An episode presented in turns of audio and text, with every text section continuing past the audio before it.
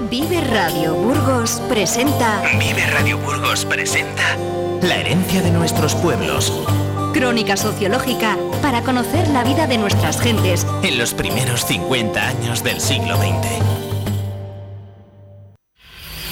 La herencia de nuestros pueblos. Un programa presentado por Carlos Cuesta con la colaboración de Emilio Torres.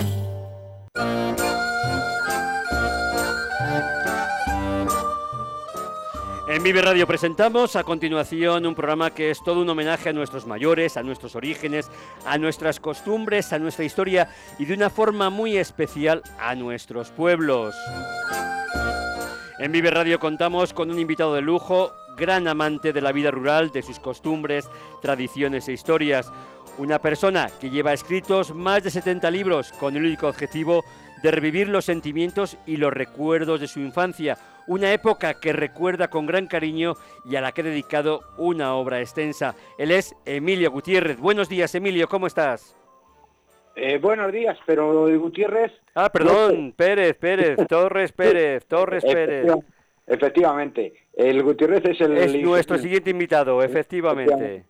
Pues bien, aquí contemplando el aire que hace y las algunas borrascas que vienen. Pero vamos, en, oyéndote a ti. Emilio, como siempre, agradecerte tu disponibilidad para recordar en Vive Radio todos esos recuerdos tan entrañables que dan vida a tu niñez con tanta velocidad y con tanta pasión. En el programa anterior repasábamos, si recuerdas, cómo era la juventud, sus mozos y sus mozas, y también hablábamos de los partidos judiciales, de comunicaciones, de movilidad, de caminos y de senderos. Emilio, ¿recuerdas con nostalgia cómo era subir a lomos de un burro o una mula para ir al campo? Vamos que sí lo recuerdo. Era lo más normal porque eh, los términos estaban a dos, tres y hasta cinco kilómetros. Y entonces, si además de eh, tener que trabajar arando o, o segando, pues el camino se hacía eh, más pesado. Era más, no había molturas, es decir, a pelo se llamaba. Estabas en la mula y no era cuestión de, tener facilidades. Así vamos al campo. Y la burra, por, por lo menos, eh, una de las mejores transportes de las señoras, de las mujeres, porque eh, también se iban al campo. El, tema del transporte, en este caso, era de lo más sencillo, transporte animal. Mm. En el programa de hoy quería hablar también de lo que era el agua, de los arroyos, de las fuentes, de las tojas. Se trata de un tema muy importante en los pueblos de esta comarca que hoy conocemos como Drapisuerga. Recordamos a nuestros oyentes que este programa, aunque se puede traspolar el tema a cualquier pueblo de Burgos o de Castilla y León, pero lo centramos de una forma muy especial en Padilla de Arriba, que es de donde Emilio Torres Pérez es eh, nacido y de donde Emilio Torres Pérez, Torres, sí, Torres Pérez se ha inspirado para hacer este libro. Y como decimos, eh, hablas pues de los arroyos y de hecho tenían pues sus nombres como el de la Magdalena, los Tejares, el de Cañuelo, el de Sauguillo, las Quintanas, los Maestros, la Palomera, en fin, cuéntanos qué función tenían y a qué se deben sus nombres. Vamos a ver, el nombre del arroyo se lo daba la fuente, es decir, digamos que la fuente tenía nombre de los tejares y el arroyo era el de los tejares. Los arroyos eran algo así como las venas de, un cuerpo, el cuerpo era el terreno del campo y, recogían ese agua a través de la fuente, pero además recogían por lo que era la, planicie, es decir, si había lomas, el, el agua discurría hacia esos arroyos, eran naturales. Alguna vez cuando un labrador tenía dificultades hacía lo que se llama un aguatel, es decir, para poder sacar el agua de su tierra hacía un arroyo, digamos, eh, eh, artificial, el aguatel, pero en general los arroyos eran algo así como el circular del agua, como las venas de un cuerpo, mm. igual, igual. Entonces, eh, el tema era dependiendo un poco del caudal de la fuente. Había fuentes que, que todo el año y había, fuentes que se secaban. Era un pozo artesiano, al fin y al cabo. Las eh, capas freáticas mm, permitían salir ese agua. También citas las tojas, explícanos qué eran, cómo se formaban y si en verano, pues por ejemplo, llegaban a, secarse. Citas las de, por ejemplo, el pilón, la de San Vicente o la de San Antón. ¿De ahí también bebían las ovejas y el resto de los animales del campo? El tema de las tojas es fácil de entender porque la tierra arcillosa no permitía la, eh, salida de agua, es decir, no el, agua quedaba en el mismo sitio y eso era lo que él recibía de la lluvia o de algún arroyo. Duraban, pues unas duraban todo el verano y otras no tanto, y además dependía del si el verano era seco o no. Las tojas tenían esa función de ser algo así como los pantanos, pero de forma natural. Eh, digamos que eran lagos diminutos. ¿Por qué? Pues porque ahí esa filtración del agua no seguía y estaba a, flor de tierra. De tierra. Eran los, los sistemas de que las ovejas y otros animales pudieran tener agua en las épocas de sequía. ¿Y por qué? Explícanos, porque el agua, decimos, era un bien escaso, pero sobre todo en estos pueblos que eran campos de secano. Diferente, por ejemplo, es el caso de Melgar, que sí tiene río y gestiona regadío. Cuéntanos, ¿cómo, cómo se hacía para que este agua que caía de lluvia pues no se perdiera? Vamos a ver, eh, hacerse, hacerse no se hacía nada. Es decir, lo único que se pretendía es que los arroyos en la zona, en las épocas pluviosas, como era primavera o era otoño, pues eh, marcaban el, tema de, tener agua. Cuando, no, cuando no llovía esos arroyos en pleno verano, el 85%, 90% estaban secos. Eh, únicamente había agua el de las fuentes que, de, que manaba, pues unos 100 o 200 metros corría el agua hasta que se volvía, se perdía. Entonces, el sistema era, en caso de Padilla Arriba, daba a las dos vertientes, a la vertiente de otra y a la vertiente de Pisuerga. Unos arroyos se iban a, morir el agua al Pisuerga por la zona de, del oriente, de, poniente y en oriente iba a la. Entonces, el agua en sí no es que viniera, venía de las nubes y de la, de la floración de la tierra, pero más que todo de las nubes. Escribes, sí, escribes, Emilio, que el cielo y el suelo de esta zona son ávaros en dar de sus entrañas el preciado don del agua, pero aún así el trigo, aseguras, busca la humedad de lo profundo de la tierra y bebe y se sacia con el rocío de la mañana como único agua de las más de las veces. ¿Hasta qué punto la agricultura también está condicionada por el agua? Pues la agricultura en el trigo y bueno, los cereales en general a lo largo de milenios han ido, digamos, degradándose, han ido transformándose para poder tener vida entonces, había trigos que eran resistentes a la sequía, el rojo villadiego y otros, el, pané y el esto, eran resistentes a la sequía. Con poco agua vivían. Hombre, no tanto como estas eh, épocas caloríficas que con 40 grados realmente no es fácil vivir. Pero estos eh, cereales absorbían el agua, ya te digo que incluso el rocío. Lo único que necesitaban era el agua de otoño para poder germinar y el agua de mayo para poder resistir los calores que venían en junio. Eran mm, realmente unos eh, cereales que durante generaciones iban, digamos, generando esa facilidad de resistir al, agua, al agua y, o sea, no tener agua y el calor. Emilio, en este primer libro, El Testamento de un pueblo de Castilla, recuerdas también los pozos y señalas que no hay vecino que en su corral o en su huerto o incluso dentro de su casa no tenga uno para los animales, para lavar y para fregar, pero no para beber las personas que cogían el agua de las fuentes, alguna situada a más de un kilómetro del pueblo. Citas, por ejemplo, la de Santa Juliana, la de Fuente Veracruz. Háblanos de los pozos, de cómo se hacían, en qué lugares se encontraban y, cómo no, háblanos de cómo se construían fuentes como la del Pilón que había en el pueblo y de las que podemos encontrar también por todo el campo. Vamos a ver, dos, eh, había dos tipos de fuentes. La fuente natural que manaba y que a, lo más en la guarda ponía cuatro piedras para acotarla y la fuente ya, digamos, que generaba eh, el agua para poder subsistir y para poder ir las mujeres a recogerlo con cántaros. Pero lo que dices de los pozos eh, a cuatro, cinco o seis metros, lo que te estaba diciendo, debajo de la tierra hay unas ramificaciones de agua las capas freáticas que circula el agua y un zahorí, que era un personaje entendido por unas eh, técnicas que él conocía, iba por el campo o iba en el pueblo o iba en el corral y decía, aquí hay agua. Y efectivamente se cavaban cuatro, cinco, seis metros y salía una vena de agua. Ese agua, pues yo lo he bebido, el de los pozos. Otra cosa es que no tenía eh, sabor y la gente no lo apreciaba. Era más eh, interesante el ir a por el agua de la, de la fuente. La que tú dices de Santa Juliana es una fuente romana que además está construida en piedra eh, del siglo II, de la época romana, que allí cerca también había una finca, eh, lo que llamaban una quinta, que era una casa romana. Eh, desapareció, pero bueno, eso es otro tema. los pozos tenían la facultad de tener agua para los menesteres de dar a los animales, de lavar las mujeres en el pozo del huerto y de tener en el mismo huerto porque solían tener hierba o solían plantar hortalizas. Y los pozos eran un elemento necesario e incluso alguna casa le tenía dentro de, su, algún pozo dentro de su casa.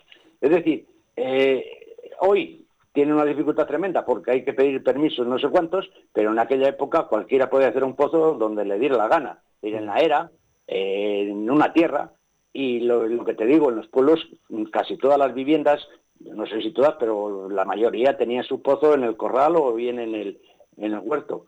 Era algo así como tener agua corriente hoy en una casa, aunque, tuvieras, que ir a por ella. Y, Emilio, Sí, sí, Emilio, ¿y cómo recuerdas esa costumbre de ir a por agua a la fuente que ha sido objeto de cantos populares y era también muy habitual ver a las mozas al caer de la tarde ir a la fuente y quizás señalas que es que había quedado con algún mozo, aunque también subrayas que eso lo dejas para el recuerdo de quienes lo saben, porque tú seguramente en aquellos momentos eras todavía muy pequeño, muy chaval.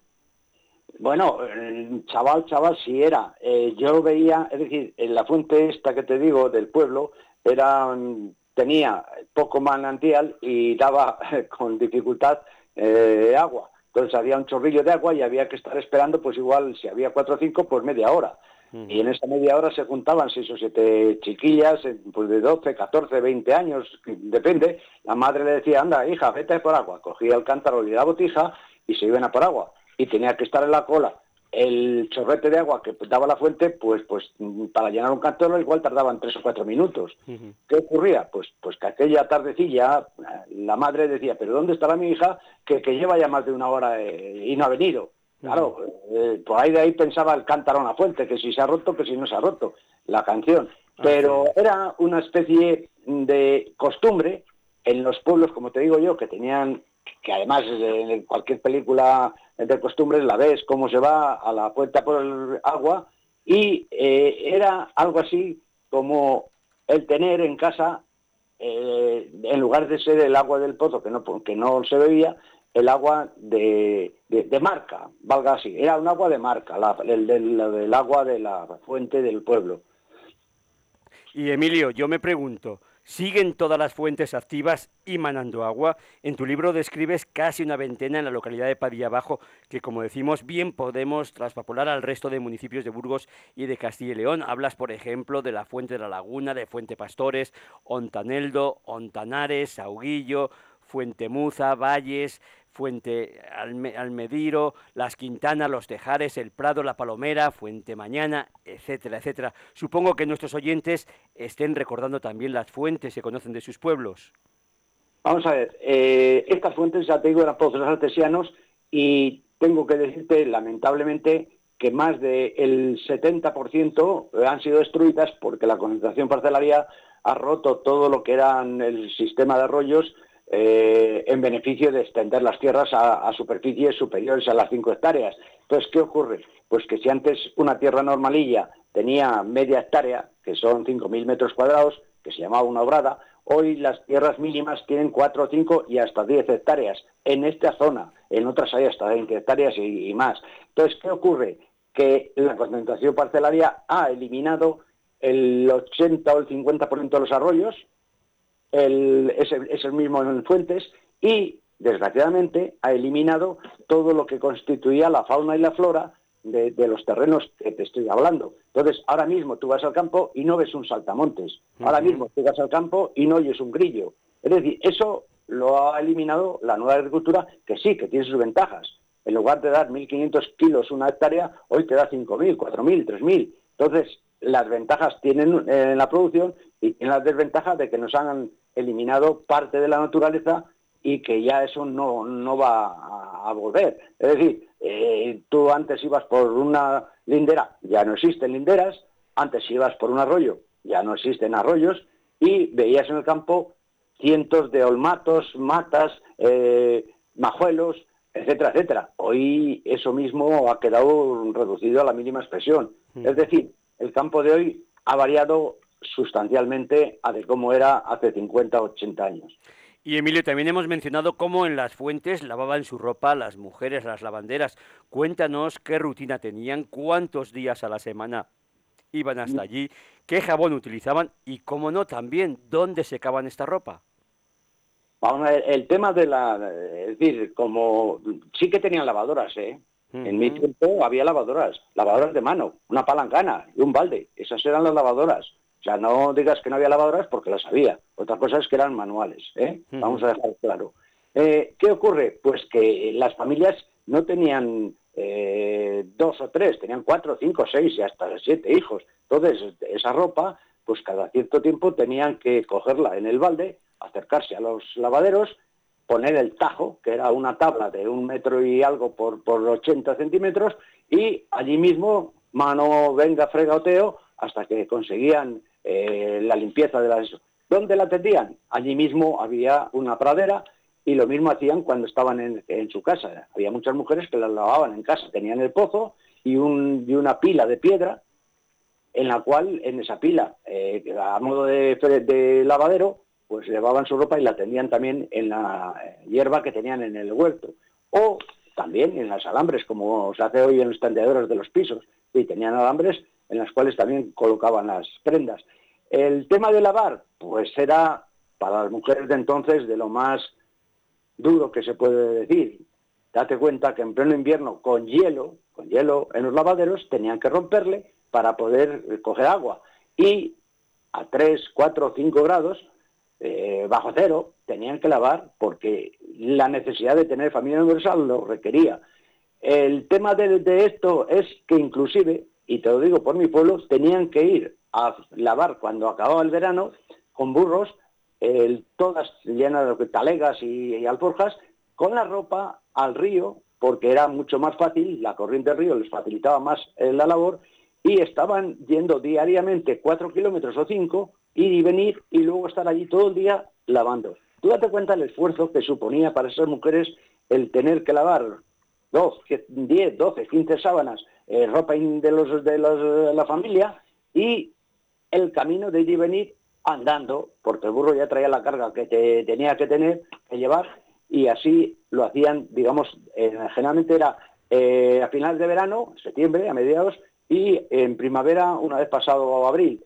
¿Por qué? Pues porque iban acumulando parte de ropa que no podían lavar a diario. Y no es que no quisieran lavar, es que lavaban lo más imprescindible y dejaban lo más gordo, como valga la expresión, para lavarlo en tandas de, de tres o cuatro días seguidos.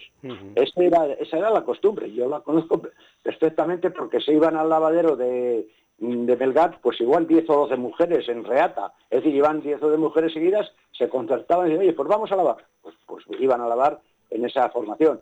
Eh, todas, pues no eran todas, pero muchas de las mujeres que tenían, ya te digo, familia numerosa, pues el gordo de la ropa, pues lo llevaban a, este sistema, sobre todo pues sábanas y cosas que tenían eh, que iban dejando porque no, no las daba tiempo en verano y tenían que dejarlo para, para épocas ya más, más sencillas, como era otoño. Mm. Pues Emilio, en este programa también nos gusta hablar de literatura y en este caso, hablando de agua, hemos recogido unos versos nada más y nada menos que de Federico García Lorca, que habla de un poema que se titula Lluvia y que lo interpreta magistralmente Joan Mora. Lo vamos a escuchar, Emilio. Gracias.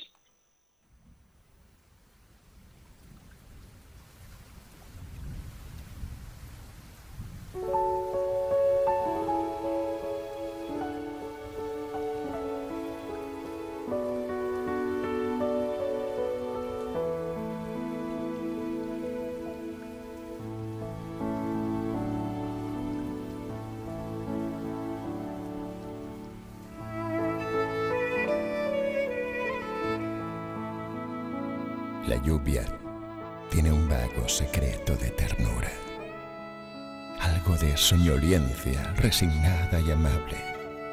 Una música humilde se despierta con ella, que hace vibrar el alma dormida del paisaje. Es un besar azul que recibe la tierra, el mito primitivo que vuelve a realizarse. el contacto ya frío de cielo y tierra viejos, con una mansedumbre de atardecer constante. Es la aurora del fruto, la que nos trae las flores y nos unge de Espíritu Santo de los mares, la que derrama vida sobre las sementeras y en el alma tristeza de lo que no se sabe. La nostalgia terrible de una vida perdida, el fatal sentimiento de haber nacido tarde, o la ilusión inquieta de una mañana imposible, con la inquietud cercana del color de la carne. El amor se despierta en el gris de su ritmo, nuestro cielo interior tiene un triunfo de sangre, pero nuestro optimismo se convierte en tristeza al contemplar las gotas muertas en los cristales. Y son las gotas, ojos de infinito que miran al infinito blanco que les sirvió de madre. Cada gota de lluvia tiembla en el cristal turbio y le dejan divinas heridas de diamante. Son poetas del agua que han visto y que meditan lo que la muchedumbre de los ríos no sabe. Oh, lluvia silenciosa, sin tormentas ni vientos. Lluvia mansa y serena de esquila y luz suave. Lluvia buena y pacífica que eres la verdadera. La que llorosa y triste sobre las cosas caes. Oh lluvia franciscana que llevas a tus gotas almas de fuentes claras y humildes manantiales cuando sobre los campos desciendes lentamente, las rosas de mi pecho con tus sonidos abres. El canto primitivo que dices al silencio y la historia sonora que cuentas al ramaje, los comenta llorando mi corazón desierto, en un negro y profundo pentagrama sin clave. Mi alma tiene tristeza de la lluvia serena tristeza resignada de cosa irrealizable. Tengo en el horizonte un lucero encendido y el corazón me impide que corra a contemplarle. Oh lluvia silenciosa que los árboles aman, y eres sobre el piano dulzura emocionante. Das al alma las mismas nieblas y resonancias que pones en el alma dormida del paisaje.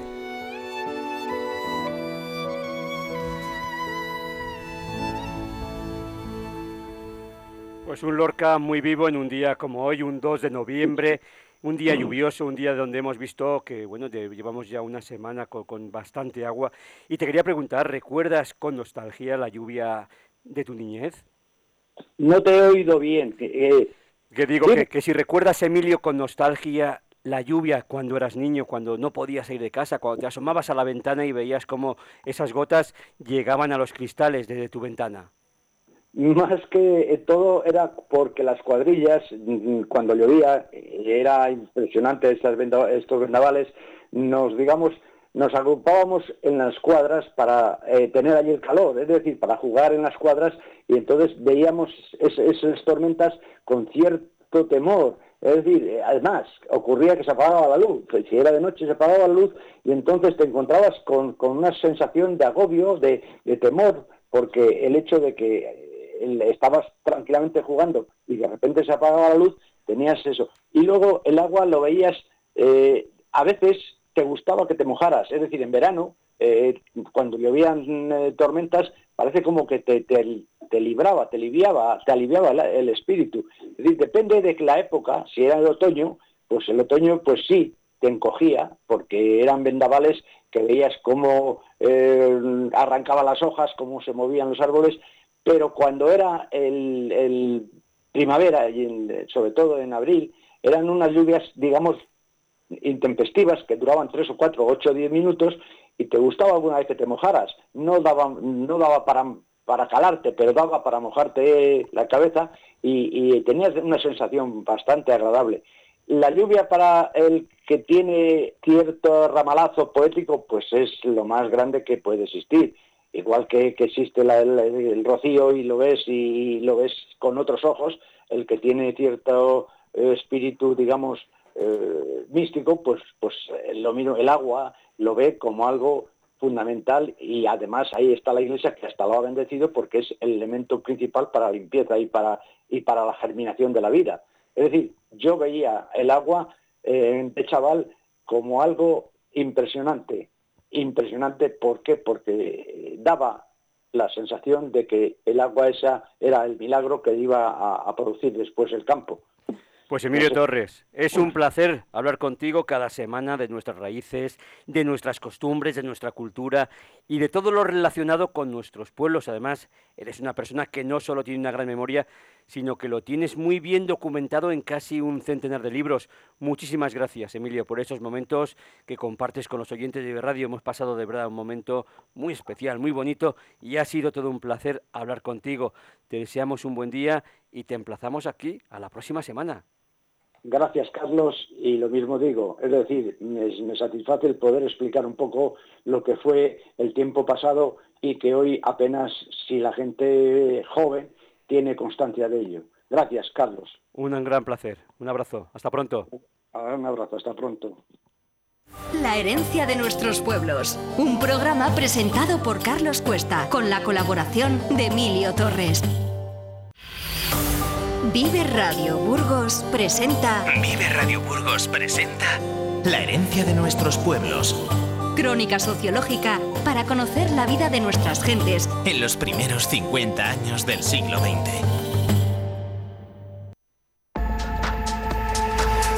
Vive Burgos. Vive Burgos. Con Carlos Cuesta. Con Carlos Cuesta.